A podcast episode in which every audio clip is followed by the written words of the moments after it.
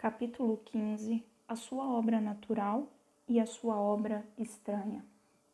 Não lhe alegra o coração afligir os homens. Lamentações 3:33. Agora, retornamos ao Antigo Testamento. Temos considerado o coração de Cristo e até o do Pai com base no Novo Testamento. Como isso se encaixa com o Antigo Testamento? Depois de passar alguns capítulos no Antigo Testamento, concluiremos o nosso estudo ao retornar ao Novo Testamento para os últimos capítulos. O que eu quero demonstrar neste capítulo e nos próximos três é que, quando vemos Cristo revelar o fundo do seu coração como manso e humilde, ele está continuando a trajetória natural do que Deus já vinha revelando sobre si ao longo do Antigo Testamento. Jesus dá uma maior precisão a quem Deus é, mas não se trata de um conteúdo fundamentalmente novo. Os próprios evangelhos mostram que eles esperavam que o Antigo Testamento estaria preparando para nós um Salvador humilde. O Filho encarnado não joga fora o nosso entendimento de quem Deus é, indo numa direção completamente nova. Ele simplesmente fornece uma realidade em carne e osso, sem precedentes do que Deus já estava tentando convencer o seu povo ao longo dos séculos. Como Calvino colocou, o Antigo Testamento é uma revelação obscura de Deus, verdadeira, mas opaca. O Novo Testamento é a substância. Um bom ponto de partida para considerarmos o coração de Deus no Antigo Testamento é Lamentações 3. Nenhum livro da Bíblia é tão chocante ao juntar profunda emoção com elaboração literária como Lamentações. O autor, talvez Jeremias, ao derramar o seu coração, lamenta a destruição de Jerusalém em 587 a.C. pelos babilônios e os horrores da fome, morte e desespero que vieram depois. Contudo, ele derrama o seu coração por meio de uma série de cinco poemas bem estruturados, refletindo um extremo cuidado literário. Você pode observar isso ao simplesmente reparar na versificação da sua Bíblia. Embora os números dos capítulos e dos versículos não tenham sido adicionados senão muitos séculos depois de Lamentações ser escrito, essas divisões da Bíblia refletem as claras divisões do próprio livro você observará que há cinco capítulos. Os primeiros dois e os últimos dois possuem 22 versículos. O capítulo do meio, o capítulo 3, tem o triplo de versículos, 66. Cada capítulo é por si só um lamento cuidadosamente construído. Tendo essa estrutura panorâmica do livro em vista, nós entendemos que o ponto alto literário da carta é o versículo 33 do capítulo 3. É exatamente o meio do livro e captura o coração do livro. Lamentações 3:33 é o livro de lamentações em poucas palavras. O que ele diz? Ele fundamenta as garantias circundantes sobre a eventual misericórdia e a restauração da parte de Deus com a seguinte teologia: Não lhe agrada o coração humilhar e afligir os homens. Há uma premissa implícita nesse versículo e uma afirmação explícita. A premissa implícita é que Deus, de fato, os está afligindo. A afirmação explícita é que ele não faz isso com alegria no coração. A premissa implícita precisa ser plenamente aceita antes de passarmos à afirmação explícita. Quando falamos do que Deus faz ou não com alegria no coração, não estamos limitando o seu governo soberano em geral. Na verdade, na medida em que acreditamos que Deus é soberano sobre toda nossa aflição, podemos nos confortar com o fato de que não lhe agrada o coração nos afligir. Em primeiro lugar, portanto, lembramos a beleza da plena soberania divina sobre todas as coisas, boas e ruins.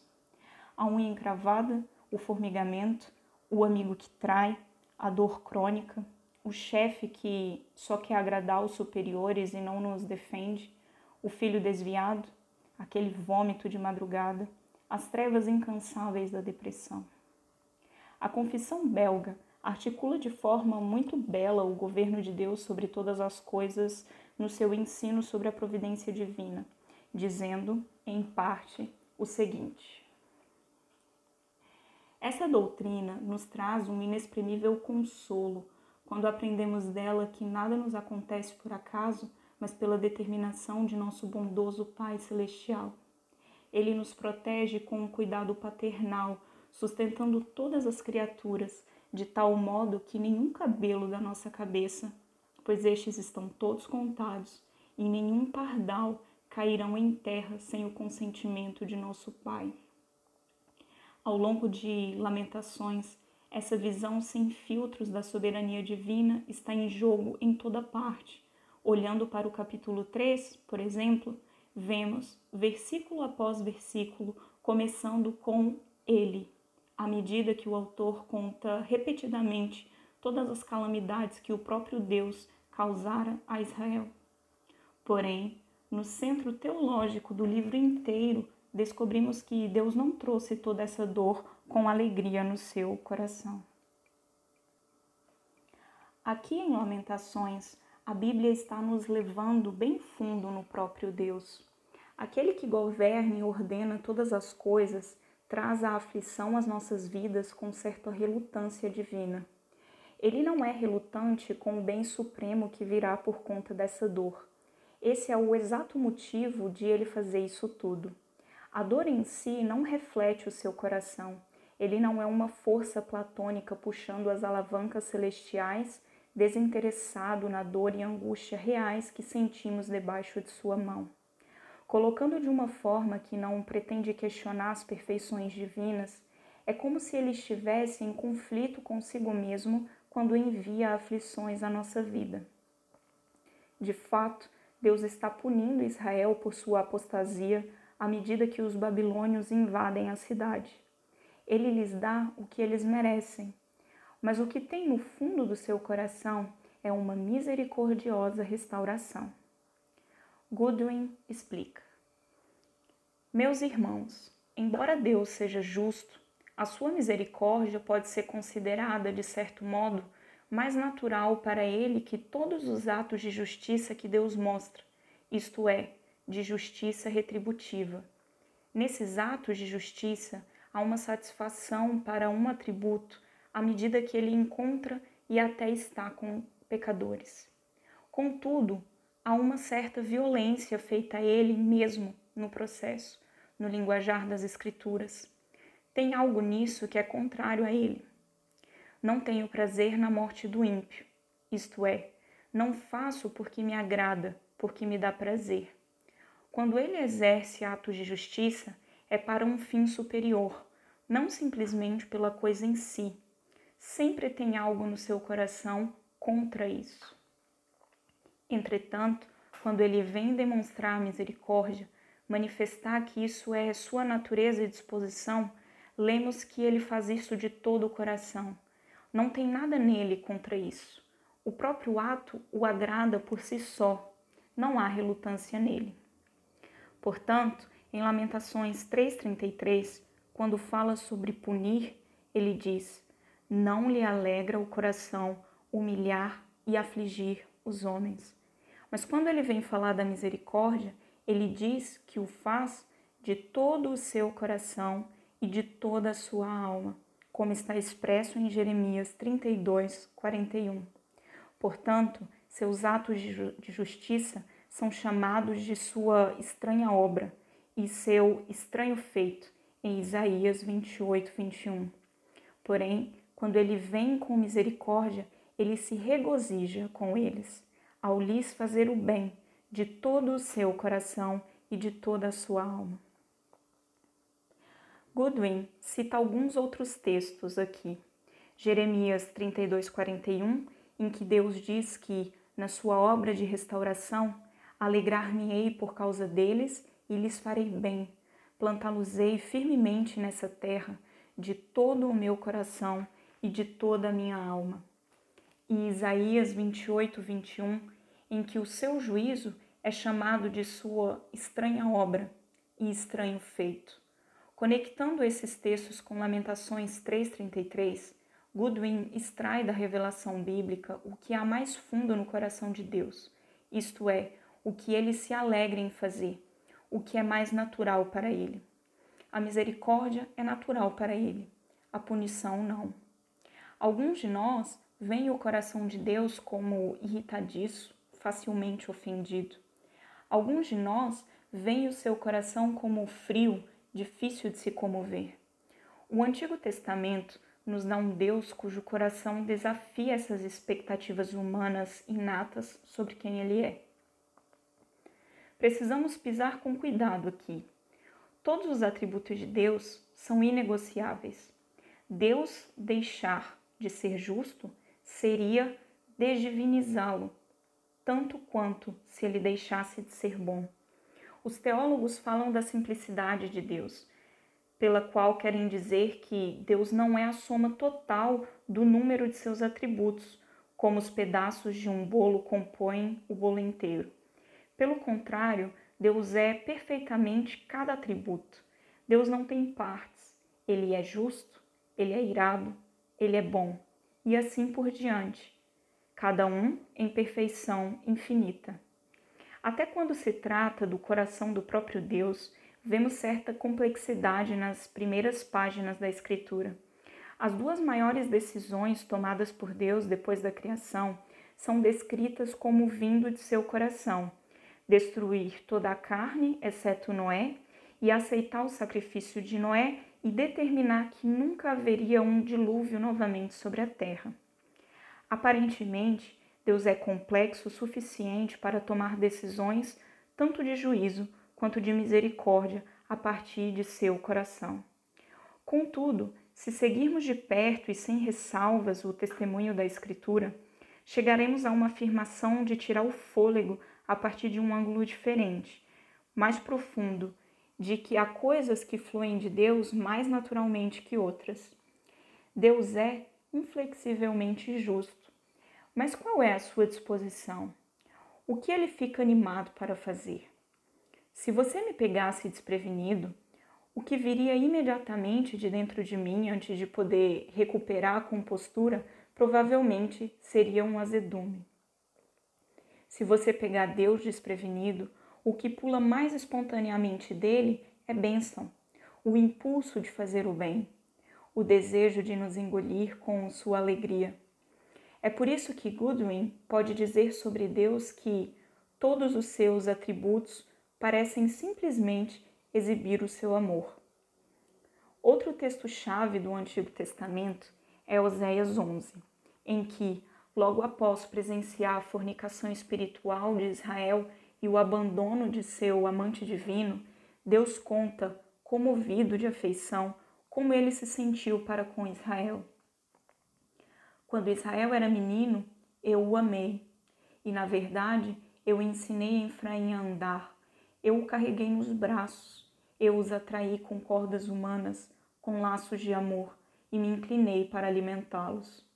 Contudo, mesmo com esse terno cuidado, o meu povo é inclinado a desviar-se de mim e a persistir na idolatria. Qual é a resposta de Deus então? Como te abandonaria, ó Efraim? Como te entregaria, ó Israel? Como te faria como Admá ou como Zeboim?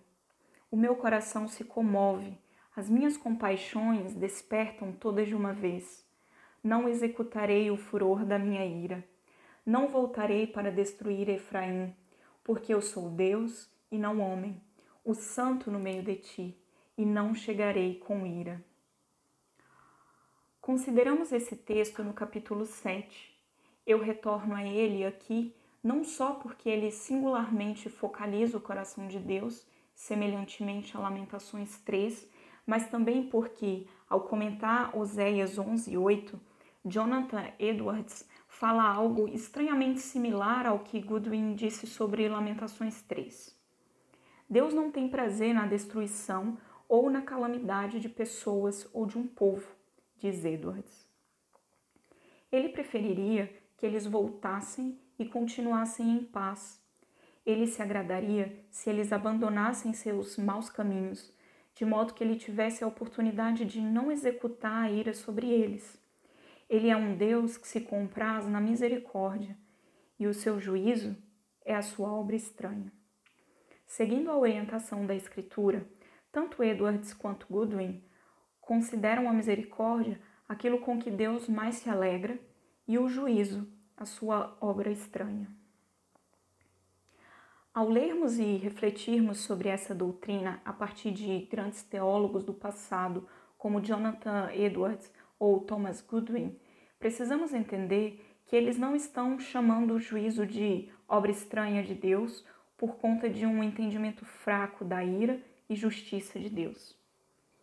Edwards se tornou conhecido por seu sermão Pecadores nas mãos de um Deus irado uma descrição apavorante do perigoso estado dos impenitentes debaixo da ira de Deus. Ainda que não seja tão apavorante quanto outros sermões dele, como a justiça de Deus na danação de pecadores. Foi esse homem que afirmou que Deus se compraz na misericórdia e o seu juízo é a sua obra estranha.